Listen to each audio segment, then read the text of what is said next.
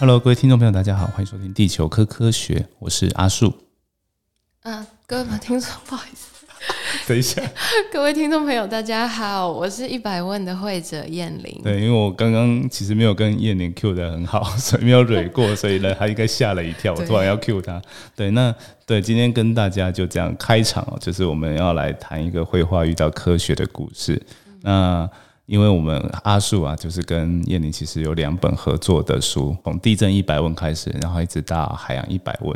对对，那所以今天想要来跟各位听众介绍一下这位我觉得很厉害的会者。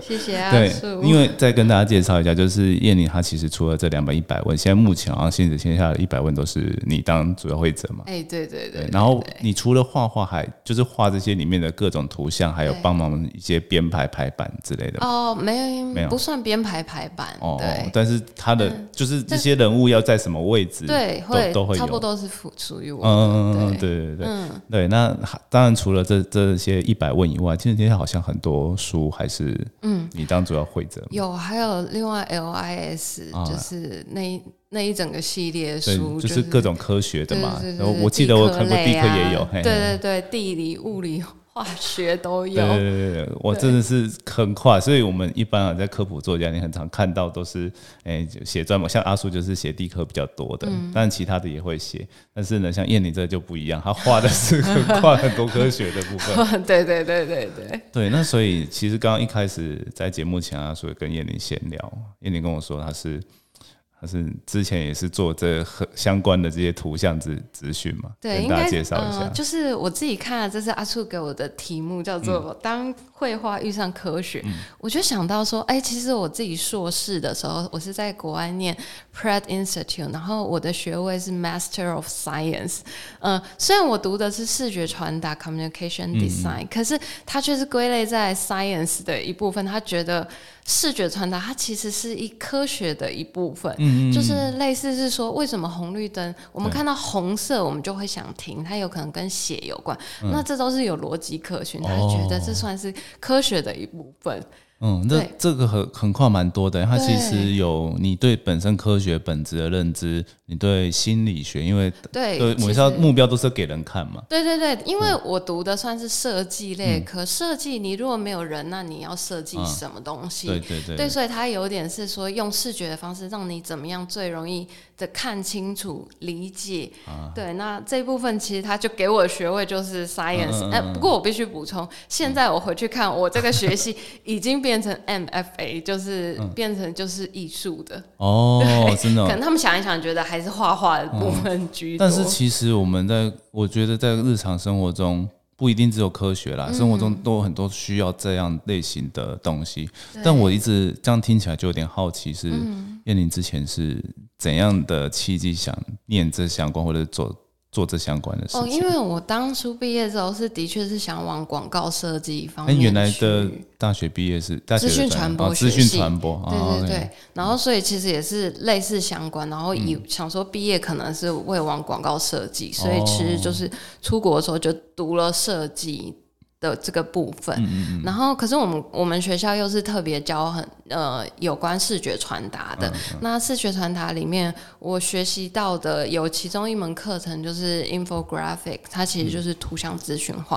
哦那如何让图像可以简单的化繁为简？嗯，那这个部分其实我就觉得真的很适合应用在一百问上面。哦，对对对对对，然后呃，我学完之后，我是呃，也后来真的有去广告公司上班，哦有有有，但是我觉得我还是很喜欢绘本类的嗯，课，绘本这个部分，就是广告应该会比较商业吧？对比较商业，对，就是我想要今天想要卖东西，想要对然后如何让人家看了就想买，嗯这是比较像是这样读的。但是实际上，我可能更喜欢是绘本类这种比较温柔一点的。嗯虽然其实我觉得本质上有一点类似啊，就是我们还是希望读者可以想要沉浸里面，对对，对或者是想要沉浸在里面，但是它不是那么的有商业感。对对对对，所以还是想做跟书有关。后来我就转到就是出版业，哦，对，然后呃，应该是说偶然的机会，我其实是想要出自己的绘本。嗯那在这中间呢，遇到新晋总编辑，就现在亲子天下的总编辑，嗯那他可能就看中了我一些画画的能力，然后又觉得我好像对于学习科学这方面有兴趣，嗯，然后就开始跟我谈说，哎，要不要来画看看一百问的这个书？这听起来感觉，我觉得像编辑这些角色。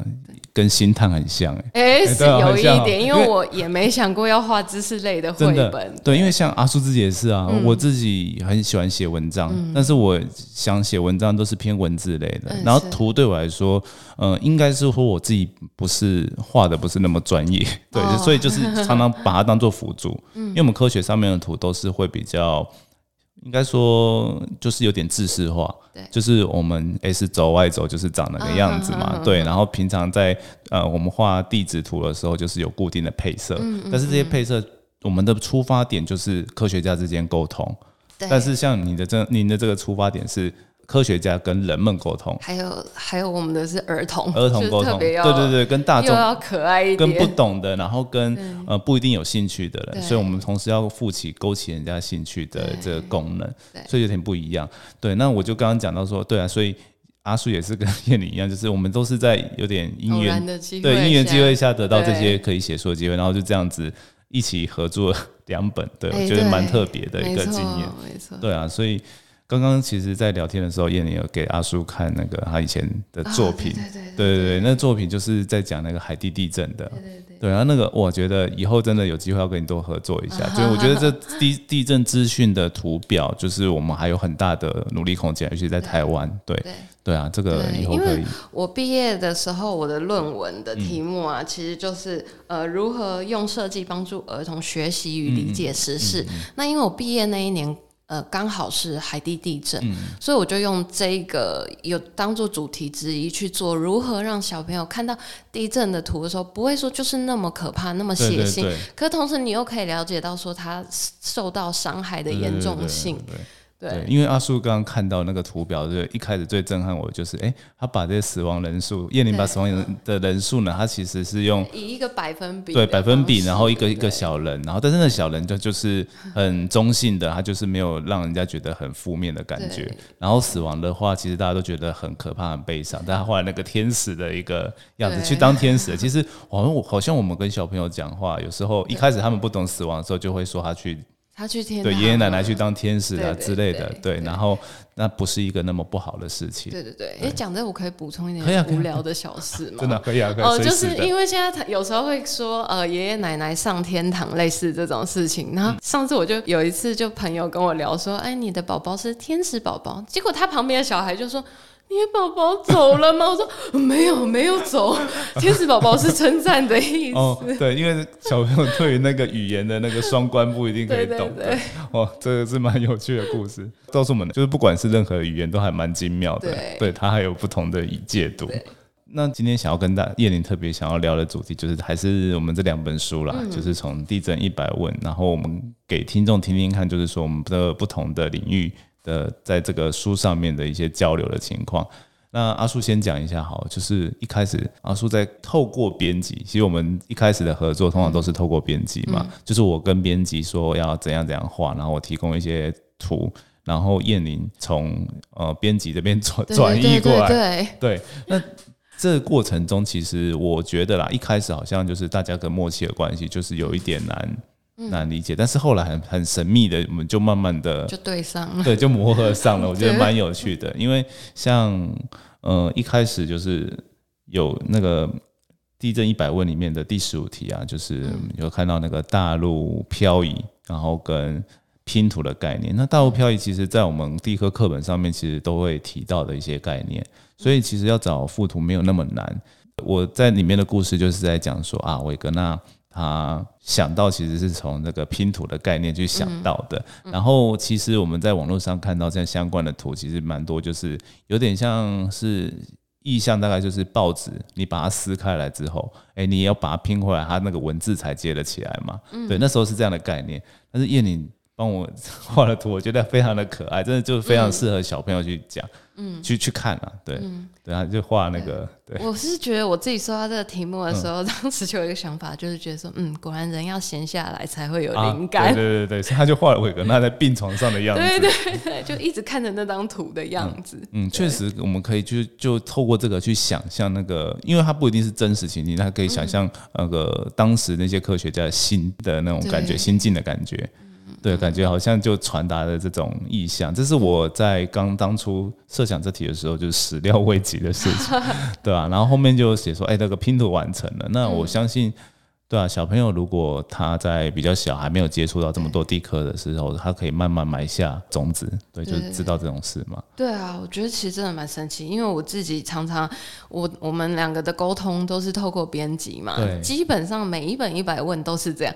我一开始以为要画的时候，哦，就是会有来个编辑跟呃作者，然后还有会者来个大会谈这样，啊，没有哎，其实就真的都没有碰到面，那完全就是靠编辑给我传达，可是我常。常常也会回去问他，因为我就觉得我看不懂的话，小朋友就看不懂。对对，所以我一直抱着这个想法去画，就是，所以我也会打破砂锅问到底，问他们说这是怎么一回事，然后他们就会在帮我传达。对对对，对，然后也帮我简化一些我可能会听不懂的部分，阿叔可能很专业的部分，对，然后就中间达到一个平衡。对对对，这这很蛮特别，就是在很多我觉得应该入门的。不管是像会者，或者是呃像我这样的作者，对，如果是有自己的专业嘛，那可能就是中间需要一个人转移。对对对。对，但我觉得一开始真的是需要这样，虽然后来熟了，可能就不太，就就就就还好，就可以工作的很顺嘛。对。因为我分享分享额外一个，就是阿叔在自己的工作上面，有时候也会遇到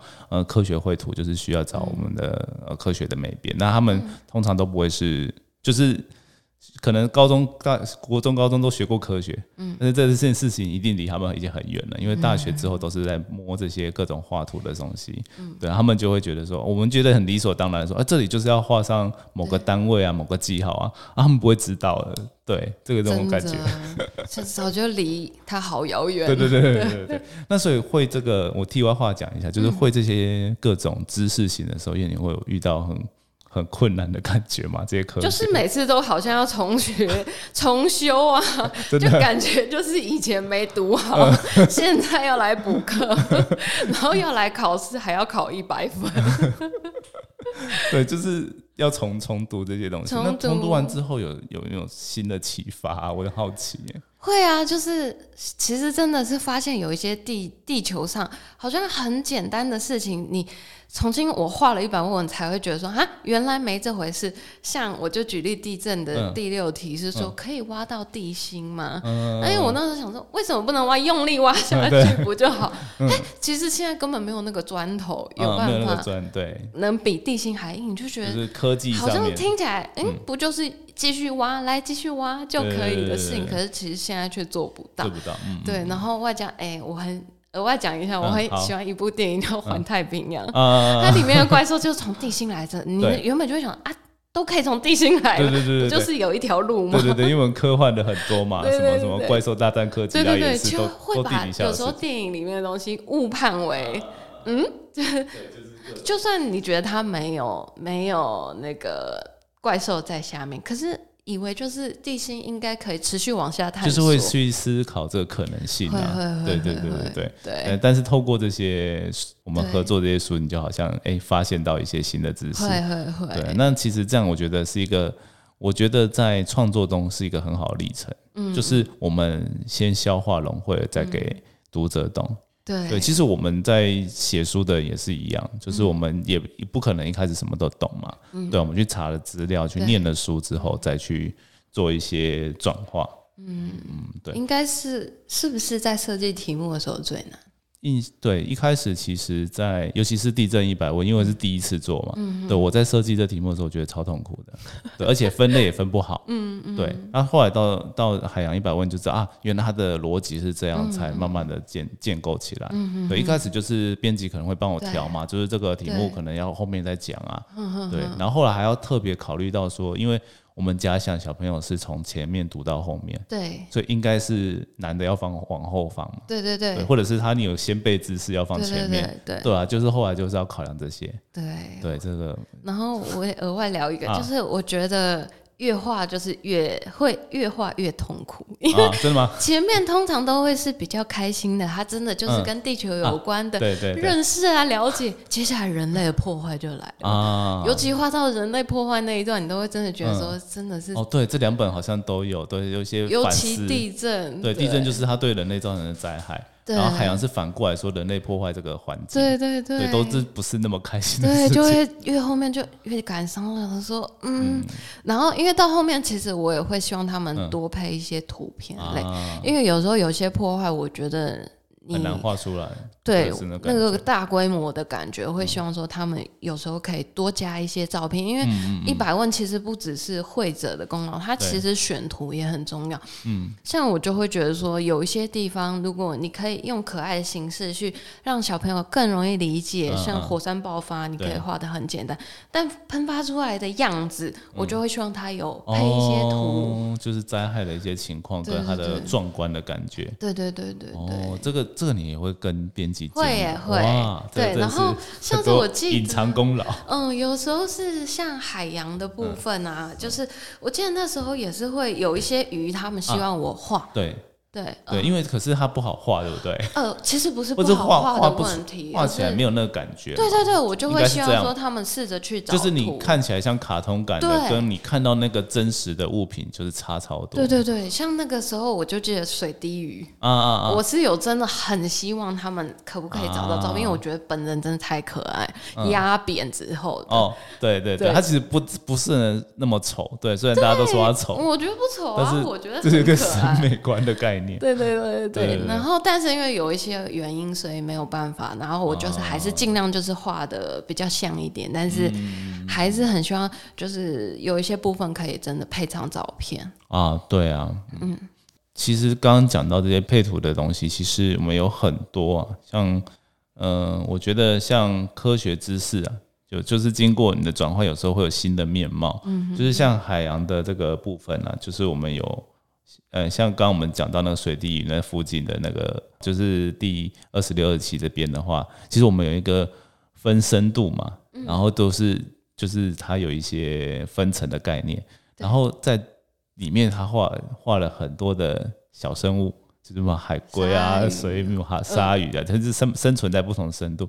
那我就觉得像海洋一百万就特别明显，就是超多这种有点像分类型的。嗯，然后一般来说，我们就是会用文字写，然后图表画。对。但是呢，在那边图表你，我觉得我发现一些巧思，比如说像这些鱼，除了这题以外，别题也有啦。比如说我们在讲说那个生物分类啦，然后或者是船的分类啊，嗯然后或者是对潜水方法的这种分类，我觉得小小读者他们一看就会知道，他们可能甚至不用看旁边文字就知道这件这这这一章要告诉我什么事情。嗯嗯，对，嗯我觉得这种东西就是这样的百科里面需要这种绘图的精髓。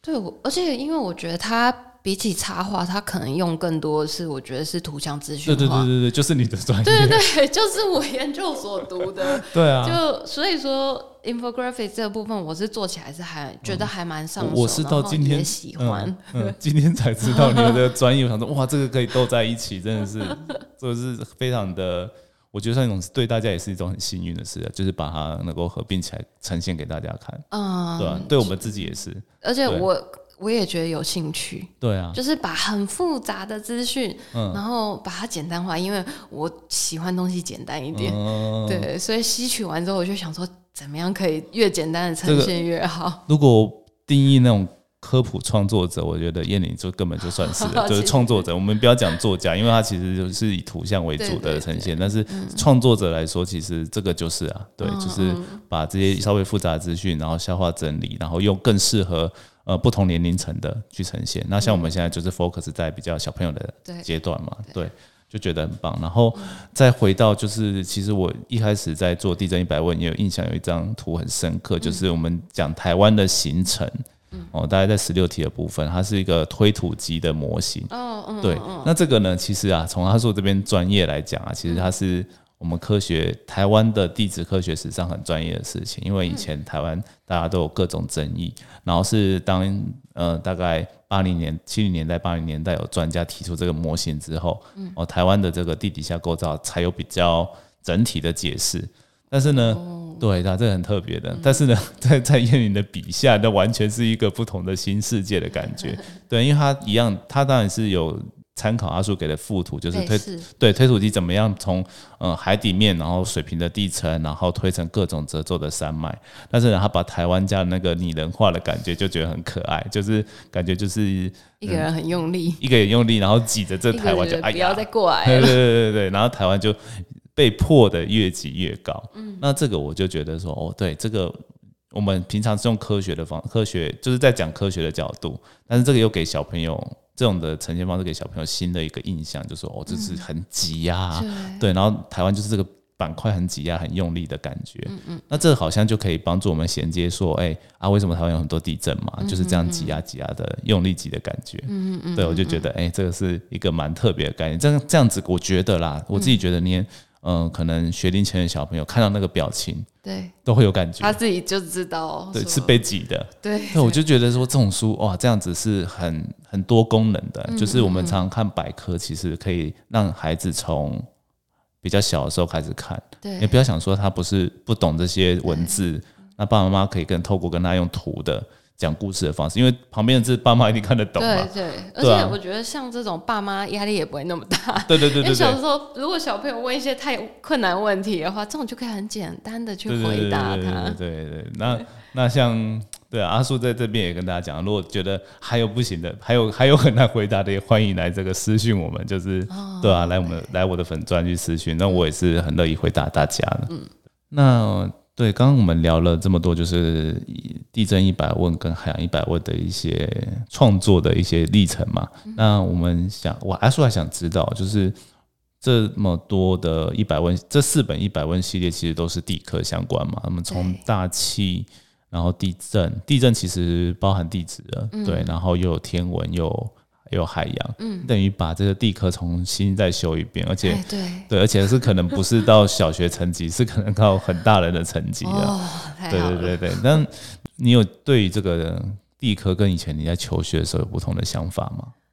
就觉得，如果说我当时求学的时候是看了我我们自己这一百问，应该会开心一点，就是有兴趣一点，就不会觉得说为了考试要念或者对对对，不会说就是那么多文文字，因为我对文字真的就是比较会觉得用，尤其用文字来叙述科学的话，我又更看不懂。对，所以现在其实蛮多都在讲有演示的方式嘛，就是演示，就是实验，就是演给他们看的，对不对？对啊，如果可以演示，可能常常。会结合多媒体嘛？对，用一些 YouTube 影片嘛，或者像我们这样用书里面的图文并茂，好像小朋友学习会比较兴趣。阿叔的 Podcast 这也很棒哎，因为我必须说，我前阵子对于海底爆炸的那个这个潜水艇也是觉得哦，很想要搞清楚怎么一回事，然后刚好就听到你的那一集，真的，对对对，就觉得有时候听进去，嗯，或者说用视觉的方式看，都可以增加那个学习，也不会那么枯燥。对，这这样阿叔也要互报一下，讲叶你是不是也有 podcast 的节目？我没有 podcast，我有粉砖，就是老鼠爱说。我知道之前有听你去上那个别的 podcast 的节目，就是在讲那个狐狸与树那本书。哦，谢谢。在题外话讲，我觉得，哎，那讲那个故事，我觉得真的也是非常有感觉。就是看绘本是一个感觉，但是如果有搭配这个讲故事的东西，我觉得。蛮有趣的，你以后也可以发展一下。发展是不是？好，好，再跟阿叔学习。不会，不会。好，那就回到我们在讲这个这个今天的主题啊，就是呃，对啊，就是在这样的合作呃之后呢，你会觉得对这个知识类的的合作作品还有什么会有特别有兴趣的一个领域啊？还是都有？啊。对，其实就是开，应该是说，因为编辑也常常有时候就是刚才开场前也有问啊，说说，呃，有想画什么吗？呃，有想写什么？写什么？对对对。对，编辑偶尔也会问问我想画什么？对。啊，哦，这有刚刚我们被编辑，我的确也是会觉得，例如说我最近迷上种植，在就会说，嗯，有没有植物之类，就是跟生活相关，就会觉得，如果我提出来说不定就会老师能够写得出来。对对对。对对。对啊，就是我觉得叶玲是一个非常好学的一个创作者，还还好还好还可以。对，所以我在刚才在问说，说有没有从那边学到新的地科？然后刚刚我们在闲聊的时候，叶玲跟我说啊，就是其实每一本一百问的第一百问。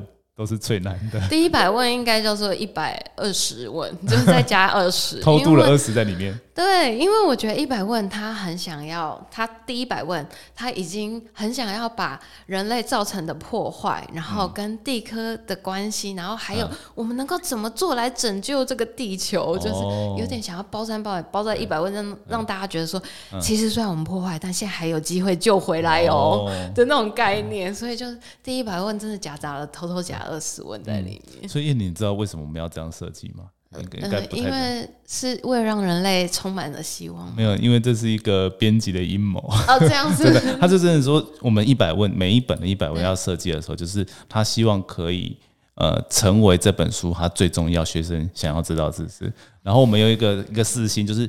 一般人就是会有两种情况，就是慢慢的读到最后面，但还有一种情况很偷懒，要看最后面的，对，那就是让他们看到最后面的那一个，知道是最重要的。所以像地震一百问，我们就是在最后面摆了一个那个居家各种防震，对，那确实真的是你今天前面的。你可能没有没读到，对，或者是读的没有那么的懂，没有关系。但是你要救命嘛，就是这最后一个就是最重要的。你要怎么让自己存活下来？对，那像海洋呢，就是我们对于环境的保护真的是非常重要，因为我们对海洋都还不知道很多东西。这样，但是如果你又我们又肆意的破坏它，其实有很多可能你都还不知道，它就灭绝的物种。对啊，这样就很不好。嗯，对啊，就觉得哎。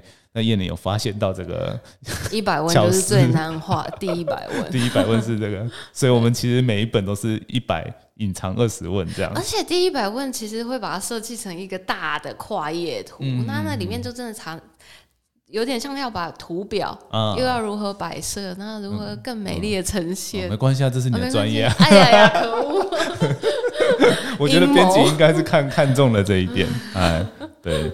嗯，那最后啊，就是想要跟燕玲，请燕玲跟大家分享，就是说，哎，你其实有自己也有做做一点创作吗？哎，对，呃，其实我觉得也已经不太算一点了。我现在自己个人绘本有出了七本，哇，就是自己个想故事，然后自己画的图，对。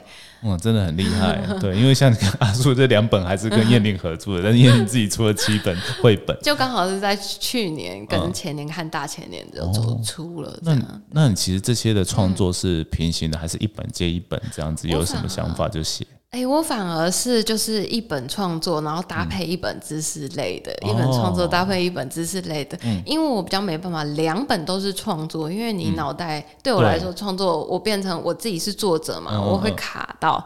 但是如果是穿插着一百问这种知识类的书的话，就反而你就觉得，哎，它是一个有点。缓解，我只需要去画出来，就不需要去想这个世界观在哪里。有有的时候就是变成你是老师跟学生在交替，但你通常很难当两个老师，对吧？那种感觉，有点这种感觉。对对对对对哇，那其实可是这样子，我觉得你产量还是很快。对，我我有认真在工作啊，超认真。对，那你觉得这个？哦，对啊，那其实刚刚就隐含了，就是说你自己创作的感觉跟。呃，跟我们这些对一百万这些合作，好像是有一些差异的。对，其实是有，就是呃，我觉得像我个人的绘本，它就是比较天马行空。嗯，呃，像我第一本出版的绘本叫做《企鹅演奏会》，嗯，那它就是在讲保育员到南极之后跟企鹅的互动。那我记得当时就是也是有老师就是有提出，就是说。可以这样子去跟野生动物互动吗？之类的想法。可是其实我对自己的绘本，我就不会受限那么多。我会觉得，嗯，没关系，可以，因为在我自己的世界里，我可以，我可以在一个。我等于我可以主宰它嘛，嗯因为毕竟这是我写出来的故事。那后来这本书其实它也是有入围金鼎奖的有两图画书啊，然后嗯。台北国际书展大奖，我就觉得其实这代表说有一些部分在我自己创作的部分，我是可以相信自己的。那可是对于知识类的绘本，我就是会很重视说，呃老老师给的。资讯，然后跟我是不是能够正确的理解、正确的理解，因为正确性在知识类绘本是最重要的。对对对对，超越我想要画什么东西。对对对，就是你可能想呈现的东西，它是必须要在一个框架下的感觉。对对对，而且是不能，就是不能错的嘛。对对，其实阿叔也想跟你学习，因为阿叔也很想创作。因为在跟我们在闲聊的时候说，我想写小说，但是对，确实我们在写科普就很容易被这个知识的框架框住。嗯，就就太阳一定是打东边起来，这就是对，这是一个固定的事情，你不能天马行空的想到过头。对，但是这样就想要跟燕玲请教，就是就是我们现在都大人了，那你如何保持像这种很有童心的天马行空思考呢？嗯，我觉得应该是说，就我现在接触的产业就是儿童绘本嘛，那我会去看的东西，我会注意的东西，或者。我也会想要注意儿童这类的事情，就是它就是在我生活里面，我也喜欢可爱的图像。那我觉得这这也是保持着一种就是童心的感觉。哦，有前前一阵子我们去那个亲子天下的 Open 图书馆，我们有那边巧遇嘛？我在里面冲来冲去，对啊，就觉得对啊，就好像你好像就跟小朋友一样，对啊，像阿叔都有一些偶包的感觉都不敢，就顶多合合那时候看到老师想说，哎呦，我怎么这么不好意思？因为我正在拍照的。哦，对，玩的很开心。对，对，我觉得嗯，要画这种东西，就是真的自己也要有一个赤子之心的感觉。应该，我觉得大家挖一挖都有啦，对不对？只是都被社会包袱。嗯。对啊，所以你在我们的这个节目里面超多小小朋友的，其实蛮多国小生会来听的。嗯，对，我们就来跟他们讲一下，说就就保持你们现在这个状态，其实是蛮好的。对对对，而且现在其实有时候小时候的记忆在长大真的很重要。嗯，你就呃怎么说？我我又讲到自己的书，不好意思，就七个演奏会里面有吹口琴的部分，就是因为我小时候有吹过。嗯，那所以说，我觉得你多体验生活，对，没准哪天就是长大之后，说不定用得到。对，真的，真的，阿叔也是有这种感觉，对吧？嗯。好，那今天就非常开心，可以跟燕玲聊到这么多的故事。谢谢。呃，希望以后可不好有跟燕玲在合作的机会，还可以跟大家多分享。谢谢。那我可以讲一下吗？我有 FB 叫老鼠爱说话。嗯，老鼠爱说话，大家就是搜寻一下，然后追踪，就 FB 嘛，就是好。那大家就对有有兴趣就可以上去看看。那燕玲其实有蛮多的作品嘛，然后也会不定时跟大家分享啊自己的创作也。跟一些生活的经验，对对对对，谢谢哦。好，那今天就节目就到这边，那我们就下次见喽。好，拜拜。